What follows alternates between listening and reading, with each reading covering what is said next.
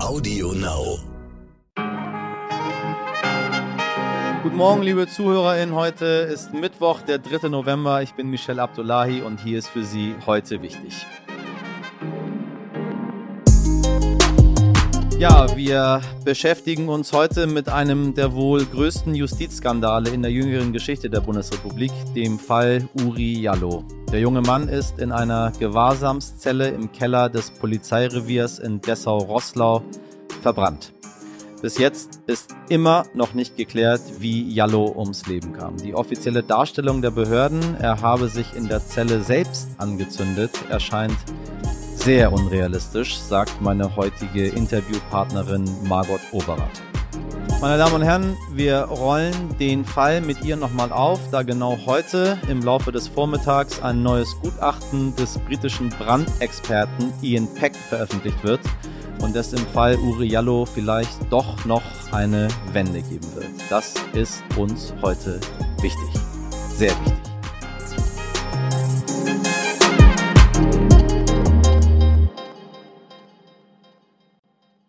Zuerst haben wir für Sie das Wichtigste in aller Kürze. Neues von der CDU. Ein neuer Vorsitzender soll bis Ende Januar feststehen. Bis Mitte Dezember sollen die 400.000 MitgliederInnen abgestimmt haben. Zum Thema Corona sagt Angela Merkel, es wird starke Einschränkungen für ungeimpfte geben. Und heute werden zwei der wichtigsten internationalen Buchpreise verliehen. In Frankreich der Prix Goncourt und für das Vereinigte Königreich der Booker Prize.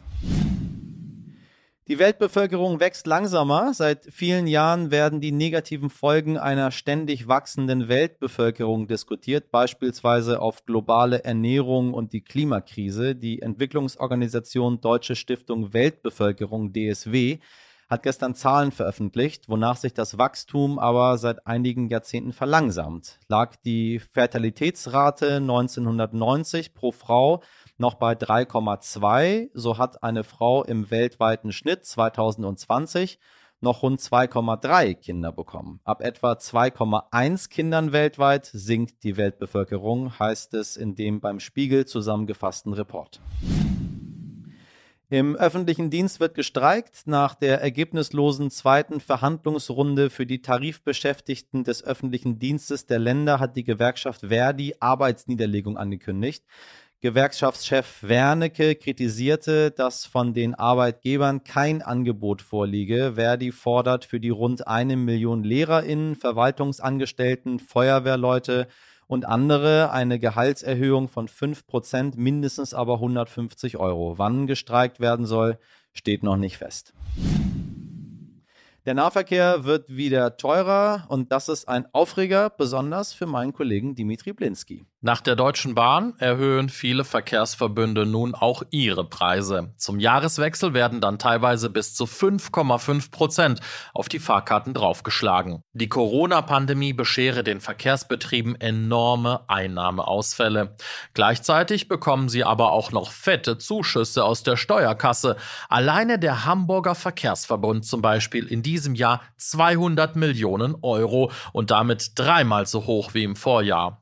Ja, das mit Corona und den steigenden Energiekosten sind ja schöne Begründungen. Und würden wir hier, sagen wir mal, über Neuwagen sprechen oder die Ticketpreise für Flüge, dann könnte ich die Preiserhöhung verstehen. Aber es geht hier weder um dreckige Dieselfahrzeuge noch um die CO2-Schleuder schlechthin, das Flugzeug. Was ist das bitte für ein unfassbar dreistes Signal?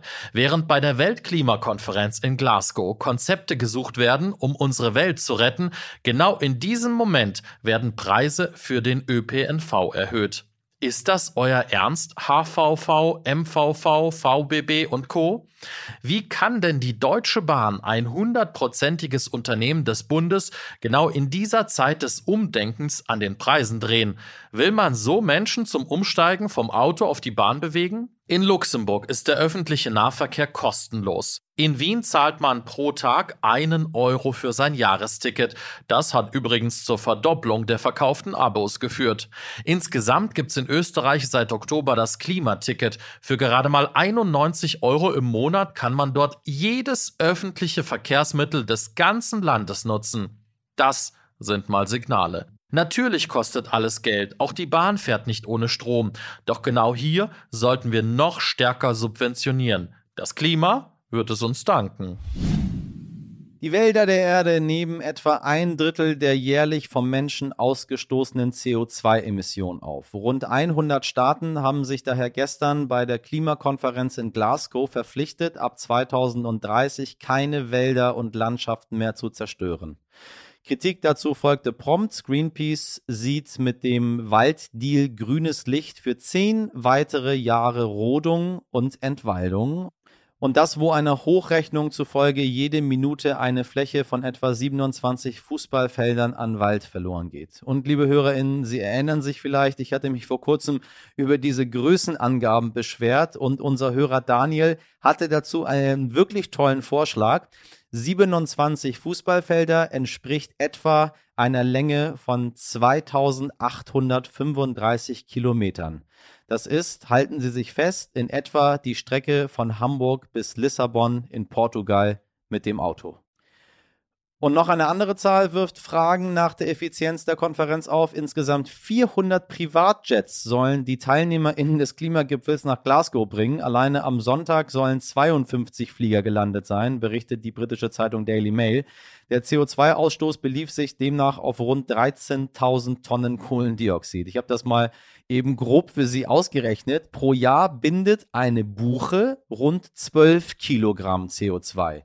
Um jährlich eine Tonne CO2 durch Bäume zu kompensieren, müssten sie daher 80 Buchen pflanzen. Wenn sie also die Privatchefs der Glasgower Klimakonferenz kompensieren möchten, müssten sie mehr als eine Million Buchen pflanzen. Oh Gott, so viele Zahlen für Sie heute, aber ich glaube, das kann man sich ganz gut vorstellen, ne? Also einmal die Strecke Hamburg-Lissabon und die ganzen Jets brauchen wir eine Million Buchen, damit das wieder aufgefangen wird. Ganz schön krass.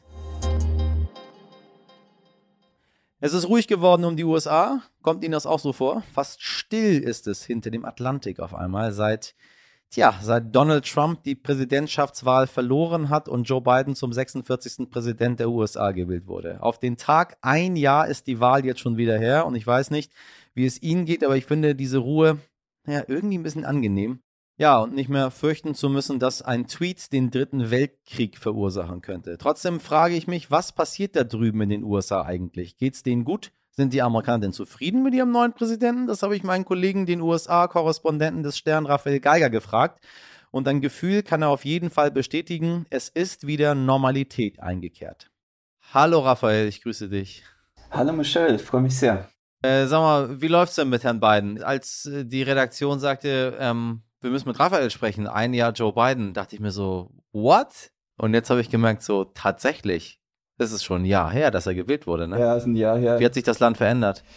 Äh, das ist eine große Frage. Es ist tatsächlich ein Jahr her, wobei man natürlich sagen muss, es hat dann ja danach ja noch ein paar Tage gedauert, bis das Ergebnis dann wirklich auch offiziell war. Und im Grunde muss man ja sagen, dass diese Wahl bis heute eigentlich von vielen in Amerika nicht anerkannt wird. Ne? Das führt gleich zu dem Problem, für, über, die, über die wir vielleicht gleich sprechen können. Ja, also ähm, ganz erschreckende Zahlen. Ähm, das hat sich sogar noch gesteigert. Eine CNN-Umfrage hat ergeben, dass über 70 Prozent der republikanischen Wähler nicht glauben, dass Biden der legitime Präsident ist. Immer noch. Und das ist sogar, also die Prozentzahl ist sogar nochmal gestiegen. Das ist ziemlich, ziemlich krass. Also wir reden über eine Wahl, die natürlich völlig problemlos und fair verlaufen ist, aber an die die große Mehrheit der anderen Seite in Amerika, der Republikaner, immer noch nicht glauben.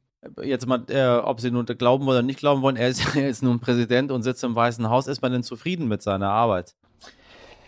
Ähm, darauf gibt es so verschiedene Sichten natürlich. Ähm, ich würde sagen, die wohlwollende Sicht ist, dass Joe Biden eigentlich sehr viel geschafft hat in seinem ersten Jahr. Ja? Also dafür, wie hoch die Erwartungen waren, ist ja sehr furios gestartet eigentlich in den ersten Monaten, hat sehr viel angepackt, schneller als viele vielleicht sogar ihm zugetraut hätten. Mm, er hat das Land schon beruhigt nach den schlimmen vier Trump-Jahren und vor allem nach dem schrecklichen 2020. Also es ist ihm schon gelungen, in Amerika sowas wie eine Normalität wiederherzustellen. Das würde ich auf jeden Fall so sagen. Andererseits hat er natürlich ein paar Fehler gemacht. Ähm, der eine Fehler, ganz bekannt, das Afghanistan-Desaster, Das hat er zu verantworten. Ja. Das wird ihn verfolgen, bis über, bis seine Präsidentschaft vorbei ist. Das wird es immer prägen, ganz eindeutig. Innenpolitisch sind da auch ein paar Punkte. Vor allem äh, die Situation an der Grenze zu Mexiko. Das ist so ein Punkt, äh, das hat er einfach nicht in den Griff bekommen. Und ganz aktuell sieht man, wie schwierig es für Joe Biden ist im Kongress. Ja, es ist ja seit Wochen ein Drama im Gange, äh, das sich um das Infrastrukturgesetz dreht, das er unbedingt durchkriegen will. Und man merkt, wie schwierig es ist, in Amerika überhaupt Gesetze zu verabschieden. Also man denkt ja, der Präsident ist gewählt und dadurch, dass der Präsident auch so eine singuläre Figur ist, auf die sich ganz viele Erwartungen richten, dadurch, dass er so eine Erlöserrolle hat, äh, kann man sagen, ist er eigentlich ja. ziemlich schwach, ne? weil er hat eigentlich keine wirkliche Mehrheit im Parlament. Das ist so, als würde der deutsche Bundeskanzler äh, sich eigentlich für jedes Gesetz eine neue Mehrheit im Bundestag zusammensuchen müssen. Das ist ganz schön mühsam. Also ähm, einerseits würde ich sagen, bislang ist das alles nicht so schlecht. Andererseits steht er jetzt gerade an dem Punkt, mh, hm, wird aus dieser Präsidentschaft ein großer Wurf oder ist es nur so eine Zwischenzeit, bis der wahre Kampf dann bei der nächsten Wahl erst wieder richtig losgeht? Also, äh, wenn ich dich so richtig verstehe, äh, in drei Jahren sind ja wieder Wahlen. Ähm, dann schlägt wieder die große Stunde von Trump oder wie? Vielleicht gar nicht erst in drei Jahren. Ne? Es sind ja in den USA alle zwei Jahre Wahlen. Nur der Präsident wird alle vier gewählt, aber alle zwei Jahren wird, alle zwei Jahre wird ja das Repräsentantenhaus neu gewählt und ein Drittel der Senatoren. Das ist jetzt genau in einem Jahr, äh, November 2022. Ja. Und da wird sich schon einiges entscheiden. Äh, viele glauben, dass das Repräsentantenhaus, das jetzt eine knappe, ganz knappe demokratische Mehrheit hat, vielleicht dann wieder an die Republikaner geht. Das ist oft so und das, also danach sieht es auch im Moment eigentlich aus. Dann hätte Biden schon mal für die letzten zwei Jahre seiner Präsidentschaft gar keine Mehrheit mehr. Und die Zwischenwahlen sind wahrscheinlich auch das Datum, für das viele glauben, dass sich Trump dann äußern wird, ob er dann nochmal antritt. Denn dann kann er eher sehen, wie sich die Republikaner schlagen, wie sich die Kandidaten schlagen, die er jetzt offiziell unterstützt hat. Das sind oft äh, Kandidaten vom rechten Rand der Republikanischen Partei, die Trump offiziell unterstützt, im Gegensatz zu eher moderateren Republikanern.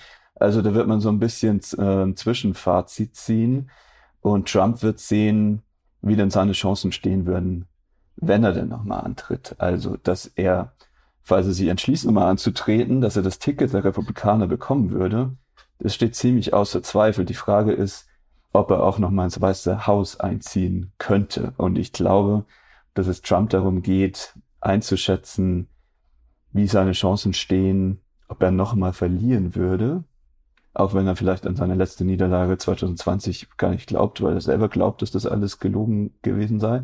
Aber ähm, er will natürlich nicht ja. noch ein zweites Mal verlieren. Das wäre natürlich ganz schrecklich für sein Ego.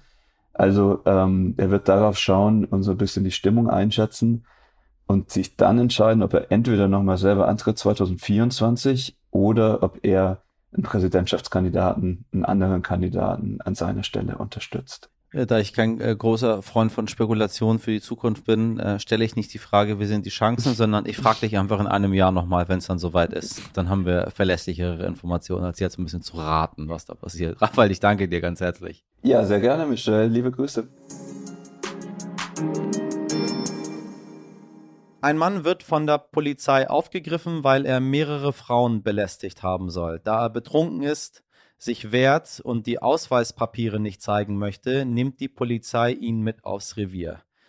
Er wird in eine Zelle gesteckt und dann verbrennt er dort. Wir sind mittendrin in einem der größten Justizskandale in der jüngeren Geschichte. Ich spreche vom Fall Uriallo. Die Polizisten sagten später aus, er soll sich selbst angezündet haben mit einem Feuerzeug, das erst später aufgetaucht ist, auf einer Matratze, die schwer entflammbar ist, in einer gefliesten Arrestzelle. Der Richter im ersten Prozess zweifelte diese Theorie sehr stark an und mahnte bei der Urteilsverkündung, all diese Beamten, die uns hier belogen haben, sind einzelne Beamte, die als Polizisten in diesem Land nichts zu suchen haben. Harte Worte, die bei den Zuständigen in Dessau-Rosslau aber rein gar nichts bewirken. Akten wurden geschreddert und Zeugen zogen ihre Aussagen zurück. Es folgten weitere Prozesse und dann teilweise auch Freisprüche. Doch der Fall Uriallo ist auch nach 16 Jahren längst nicht geklärt.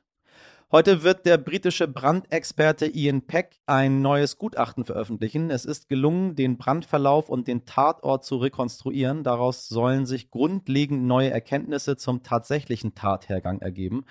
Für uns Anlass, diesen Justizskandal noch einmal aufzurollen. Was ist in der Gewahrsamszelle in der Wolfgangstraße 25 des Polizeireviers in Dessau-Rosslau wirklich passiert?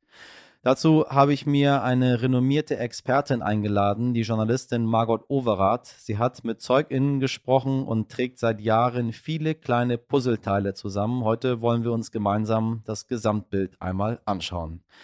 Obacht, meine Damen und Herren, das ist ein sehr, sehr hartes Gespräch, was jetzt folgt. Frau Overath, ich grüße Sie. Ja, hallo. Äh, Sie sind äh, so tief in diesem Fall drin. Kann man dort von einem, von einem Justizskandal sprechen oder von Absolut. einer systematischen Verschleierung äh, des, des, des, der Hintergründe des Todes dieses Mannes, dieses ja, Natürlich, natürlich. Es ist äh, eine systematische Verschleierung, es ist ein Justizskandal und es ist, ähm, ja, es ist der Versuch, äh, sich dadurch zu, äh, ja, wie soll ich sagen, also die Tatsachen zu ver vertuschen, beziehungsweise die Tatsachen äh, zu links liegen zu lassen, ne? sich sich da durchzulawinern, so also mit einer Art und Weise, die äh, wirklich die Haare zu Berge stehen lässt und das geht bis heute noch. Ich habe äh, jetzt mal auch zur Vorbereitung für dieses Gespräch auch nochmal das letzte äh, Gutachten durchgelesen oder eine letzte Stellungnahme äh, vom, von einem der Staatsanwälte. Ja. Die wussten, die wussten ganz genau, das gehe ich jedenfalls davon aus, die wussten, dass äh, wenn man einen, einen richtigen Brandversuch macht, wenn man das richtig nachstellt, was da passiert ist, dass sie die Wahrheit herausfinden könnten. Aber äh, sie haben es nicht gemacht.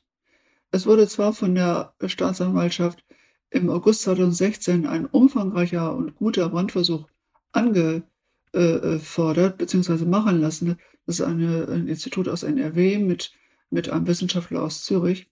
Aber das Ergebnis, das hat man dann einfach für nicht aussagefähig ad acta gelegt. Obwohl es sehr aussagefähig war. Ich habe mit den Wissenschaftlern ja gesprochen. Äh, die sind davon ausgegangen, dass äh, dieser Brandversuch keine Parallelität ergeben hat mit dem, was in der Zelle passiert ist. Also so wie es in der Zelle, wie, wie der verbrannte Uriallo und auch die, die, die Spuren dort vorgefunden wurden, so war es im Brandversuch nicht. Im Brandversuch war das alles viel, viel harmloser. Also der wäre in, in diesem Brandversuch nicht gestorben. Und deswegen sind die davon ausgegangen, es muss Brandbeschleuniger verwendet worden sein in der Zelle. Das heißt, wir sprechen laut Ihren Recherchen nicht über einen Suizid, sondern wir sprechen über eine Tötung. Davon sprechen wir, ja. Ich habe mir das nicht, nicht ausgedacht. Ich habe mit vielen Wissenschaftlern aus dem Verfahren, um das Verfahren herum, mit interessierten Kriminalbeamten, Brandsachverständigen gesprochen. Und es ist nicht ein einziger dabei gewesen, der davon ausgegangen ist, dass er sich selbst getötet hat. Nur die Staatsanwaltschaft Dessau bzw. die Staatsanwaltschaft, Generalstaatsanwaltschaft in Sachsen-Anhalt geht davon aus, sonst niemand. Wie kann das sein, dass äh, so etwas in Deutschland äh, seit 16 Jahren ungeklärt ist? Also erstmal muss man sagen, wenn Behörden einen Fehler machen, dann heißt es natürlich sehr oft, wir machen keine Fehler. Das ist klar. Und dann hatte man ja auch das äh, schöne Feuerzeug, das man angeblich gefunden hat in der Zelle, beziehungsweise drei Tage nach dem Brand in, in einer Brandschutztüte aus der Zelle. Und man muss aber leider davon ausgehen, dass dieses Feuerzeug ein fiktives Beweismittel war. Ähm, das ist in, nach dem, was bis jetzt bekannt geworden ist an, an Brandversuchen und an Möglichkeiten, das zu eruieren, ist es erst im Nachhinein in, in die Hände der, der Kripo gelangt und es ist untersucht worden. Äh, es hatte keine Brandspuren. Es war zwar Brandspuren am Feuerzeug, aber die ka kamen nicht aus der Zelle. Das ist ja schon verrückt, ne? Also man hat einerseits den Haufen Brand, Schutt aus der Zelle und dann hat man da ein Feuerzeug und guckt das an und sieht, da ist auch Brandschutt drin und dann, dann, äh, dann gibt, gibt man das zur Untersuchung und dann stellen die fest, diese beiden Brandschutz, ne? Also der der Zelle aus und der im Feuerzeug sind verschieden. Das heißt, das Feuerzeug muss in einem anderen Zusammenhang verbrannt worden sein. Das eine, das andere ist außerdem äh, waren Tierhaare äh, an dem verbrannten Feuerzeug. Es waren nicht verbrannte Fasern obendrauf. Also es spricht alles dafür, dass, dass dieses Feuerzeug nie in der Zelle war. Und deswegen bin ich auch sehr gespannt auf diesen Brandversuch, der jetzt gemacht worden ist. Äh, nun gab es schon mal die Vorstellung von Rechercheergebnissen des Westdeutschen Rundfunks im, im Mai 2020, äh, wo man am Ende zu dem Schluss kommt, dass Uriallo von Polizisten in Dessau getötet worden ist. Ja, also das, äh, das ist ja nur eine Schlussfolgerung aus allem, was, äh, was da bekannt, äh, was man wissenschaftlich ermitteln konnte. Ähm, es sind, es sind ja keine ähm, Leute angeklagt worden, diese Tat begangen zu haben, sondern es war ja nur ein Dienstgruppenleiter angeklagt worden äh, wegen fahrlässiger Tötung, weil er die Aufsicht nicht äh, ordnungsgemäß durchgeführt hat. Also Uriallo war ja an Händen und Füßen gefesselt. Er war schwer betrunken, er hatte drei Promille Alkohol im Blut. Und es hätte äh, nach der äh, Verfahrensordnung dort und überall in allen äh, Gewahrsamsbereichen der Polizei hätte Uriallo beobachtet werden müssen. Ähm, das ist aber nicht geschehen. Nur hin und wieder hat jemand angeblich nach ihm geguckt, obwohl das alles noch nicht bewiesen ist, meiner Ansicht nach. Aber es wird behauptet, hin und wieder, etwa alle 30 Minuten, hätte jemand nach ihm geguckt. Und äh, am Ende hätte er äh, mit dem Feuerzeug, das offenbar die Beamten übersehen hätten bei seiner Anlieferung, die Matratze in Brand gesteckt. Und das hätte der Dienstgruppenleiter alles mitbekommen, wenn er da jemanden zur Überwachung dieses, äh, dieses äh, Gewahrsamsbereich abgestellt hätte. Er ist verurteilt worden äh, zu einer Geldstrafe, aber nie ist jemand ähm, angeklagt oder ermittelt worden, der möglicherweise den Brand gelegt hat. Und, und das, äh, das ist auch systematisch eingefädelt worden. Es ist nämlich gar keine, keine äh, ordnungsgemäße Tatortarbeit gemacht worden. Also man hat auch gar keinen Tatortbefundbericht. Ich bin nur Journalistin. Ich kann nicht sagen, wie ein Tatortbefundbericht aussieht. Aber ich habe diesen Bericht, den ich in der Zelle, äh, in, in der Akte habe, ich habe die Akte bekommen, äh, den habe ich verschiedenen Kripo-Leuten, Brandsachverständigen vorgelegt. Ja, ja. Und die sagen, das ist gar kein, das ist überhaupt nicht ermittelt worden. Also da fehlt die gr grundlegende Tatortarbeit, ist gar nicht geleistet worden. Und das macht die Sache natürlich jetzt auch schwer. Es gibt keine Spurensicherung. Ja, man hat die Verhinderung der Aufklärung damals schon eingefädelt, schon am Tattag. Also die Staatsanwaltschaft hat die Ermittlung ja äh, nach sorgfältiger Prüfung, wie es heißt, im Herbst 2017 ähm, eingestellt. Was erhoffen Sie sich denn von dem neuen Gutachten, was jetzt rauskommt? Nach sorgfältiger Prüfung? Ja, sagen Sie. Das ist ja das, das, das Sie lachen, ja, ich merke schon. Ja, es wurde ja immer gesagt, ähm, wir haben ein Feuerzeug und das äh, Feuerzeug war das Tatwerkzeug also kann er es gemacht haben. Wie er es gemacht hat, wissen wir zwar nicht, aber irgendwie wird er schon gemacht haben. Ne? Das ist so ungefähr die Begründung. Und äh, wenn jetzt dieser äh, Brandsachverständige aus London angekündigt wird mit einer neuen und vollständigen und ja, einer Rekonstruktion aller Dinge, die da abgelaufen sind, dann hoffe ich, dass er auch das klärt mit dem Feuerzeug. Das hat nämlich die Staatsanwaltschaft bisher ja nicht geklärt. Ähm, sie hätte es natürlich klären lassen können in dem Brandversuch in 2016, aber hat sie nicht gemacht.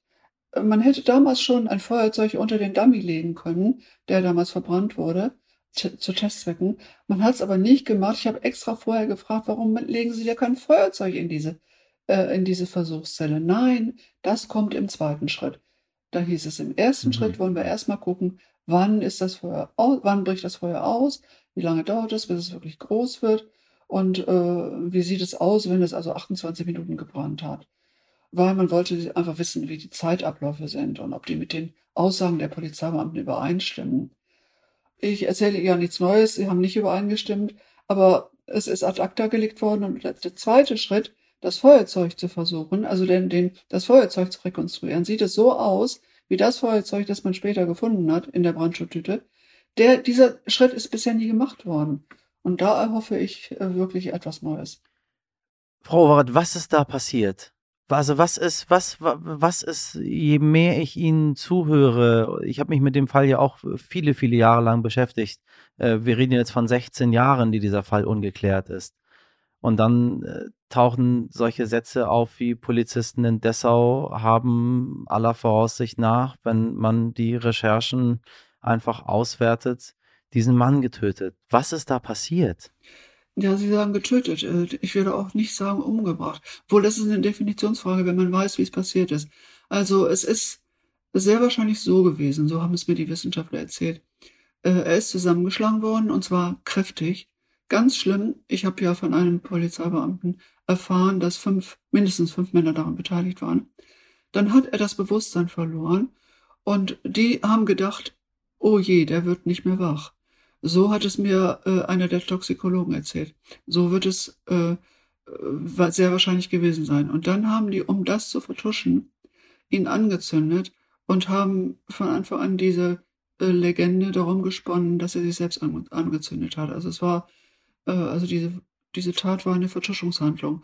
Und da er aber. Und dann redet man Zeit von Mord. Nicht, dann muss ich sogar das ja. Wort äh, getötet zurücknehmen, sondern dann haben wir, äh, haben wir äh, Mordmerkmale hier zur Vertuschung ja. einer Tat. Das ist ja ganz klar. Zur gegeben. Vertuschung einer Tat, genau, und unter der Annahme, dass er noch gelebt hat, ne, äh, wäre es Mord, ja. Sie hätten äh, natürlich, äh, was, was jeder normale Mensch macht, sie hätten sofort einen Notarzt rufen müssen Richtig. und der hätte festgestellt, der Mann lebt noch, dann wäre er in die Klinik gekommen und äh, man hätte ihn möglicherweise noch retten können. Aber das haben sie nicht gemacht.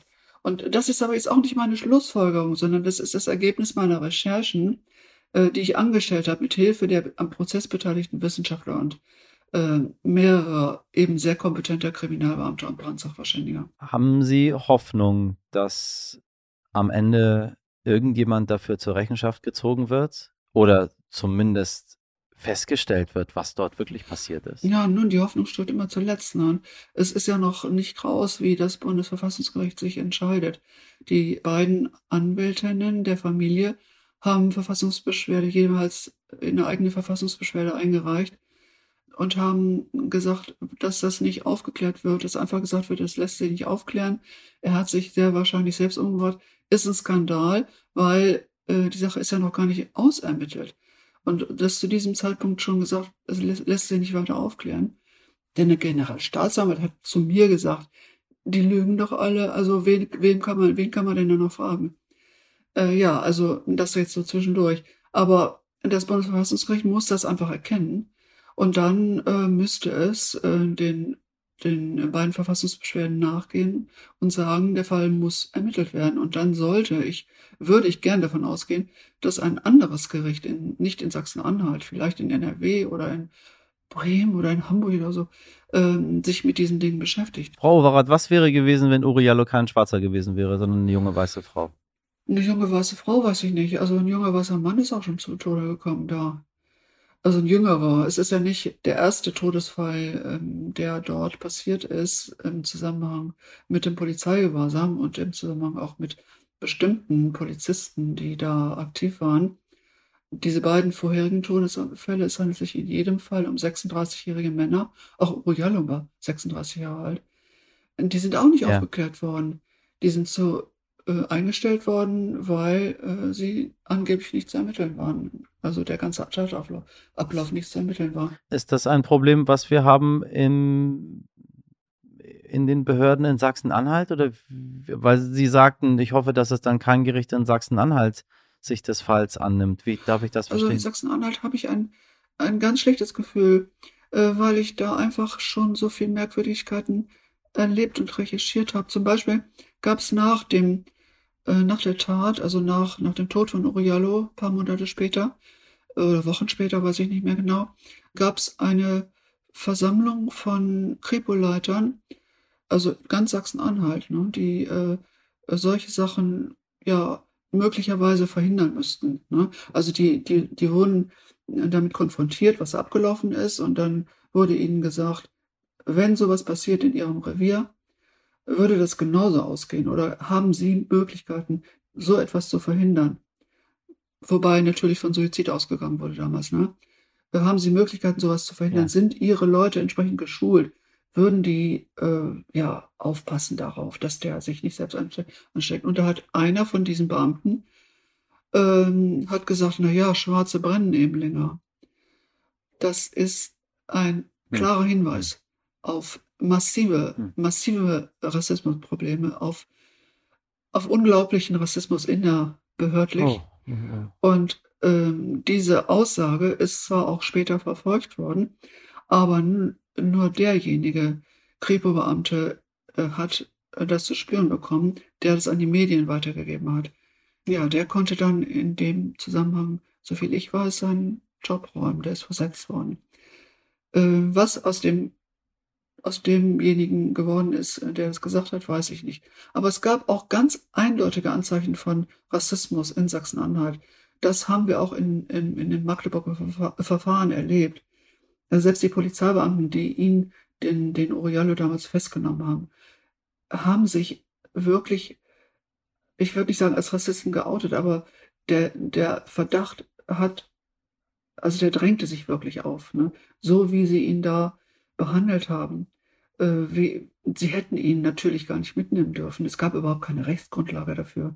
Das alles war vollkommen ohne Rechtsgrundlage, was mit ihm passiert ist. Sie hätten ihn nicht mitnehmen dürfen, sie hätten ihn nicht äh, zwangsweise Blut abnehmen dürfen, sie hätten ihn nicht in die Zelle stecken dürfen, sie hätten ihn vor allen Dingen nicht äh, anketten dürfen. Das ist etwas. Und dann auf dem Rücken liegend mit drei Promillen, der hätte sich doch übergeben und ersticken können an seinem eigenen Erbrochen. Also das war alles von A bis Z vollkommen illegal. Und da muss man schon auf, auf Rassismus äh, schließen, auf einen großen, äh, ja, auf einen Verdacht von Rassismus. Ein äh, Fall, der äh, ich bin für sprachlos, unglaublich schwer zu ertragen ist, seit 16 Jahren unglaublich schwer zu ertragen ist. Ähm, einmal ganz herzlichen Dank, dass Sie nicht locker lassen und dass Sie nicht aufhören, dort zu recherchieren. Und wir werden an dieser Stelle auch nicht locker lassen. Und werden, äh, ja, ja, ja, ja, ja, das ist äh, bewundernswert. Ach. Und wir werden weiter einen Blick drauf haben und gucken, wie sich das Ganze das weiterentwickelt. Ähm, bis hierhin ganz herzlichen Dank, Frau Overath. Tschüss. Wenn Sie sich die Ergebnisse der heutigen Untersuchung übrigens anschauen möchten, einen Link zum Livestream finden Sie in unserer Folgenbeschreibung. Was war denn da los? Es ist nicht alles Gold, was glänzt, meine liebe Podcast-Community, vor allem dann nicht, wenn der Glanz nur virtuell ist. Gestern habe ich Ihnen an dieser Stelle von der eher mittelmäßigen Ökobilanz von Bitcoin erzählt. Heute muss ich Ihnen von der eher mittelmäßigen Vertrauenswürdigkeit mancher Kryptowährungen erzählen. Squid Game, Sie wissen schon, die erfolgreichste Netflix-Serie aller Zeiten, über deren Einfluss auf Kinder gerade so viel diskutiert wird. Die Serie hat kürzlich ihre eigene Kryptowährung bekommen, den Squid Game Coin. Die Kryptoszene war völlig aus dem Häuschen und kaufte den Coin wie verrückt. Innerhalb von vier Tagen stieg der Kurs der Squid Game Währung um 100.000 Prozent ja, 100.000 Prozent und kein Ende in Sicht, bis der Coin auf einmal verschwand. Auf einmal einfach weg. Alle Websites zum Squid Game Coin, alle Social Media Profile und Spuren der Währung im Internet einfach gelöscht. Die Entwickler des Coins hatten sich tatsächlich mit sämtlichen gezahlten Geldern aus dem Staub gemacht. Etwa 3 Millionen Euro. Wer investiert hatte, hatte keine Chance, sein Geld zurückzubekommen. Es ist wie in der Serie Squid Game auch, am Ende gibt es nur einen Gewinner und der bekommt alles. Also, meine Damen und Herren, Augen auf beim Kryptokauf. Ich verspreche Ihnen, unser Podcast ist nicht auf einmal weg, sondern wir sind auch morgen ganz, ganz sicher wieder überall für Sie da, wo es Podcasts gibt. Investieren Sie Ihre Zeit also lieber in gute Themen, abonnieren Sie uns, empfehlen Sie uns und schreiben Sie uns was Sie für wichtig halten, an heute wichtig stern.de. Die wichtigsten Coins in meinem Krypto-Wallet heute für Sie in der Redaktion. Sabrina Andorfer, Mirjam Bittner, Dimitri Blinski und Frederik Löbnitz. Produziert hat diese Folge Alexandra Zewisch. Wir hören uns morgen wieder ab 5 Uhr. Bis dahin machen Sie was draus. Mit freundlichen Grüßen ganz herzlich, Ihr Michel Abdullahi.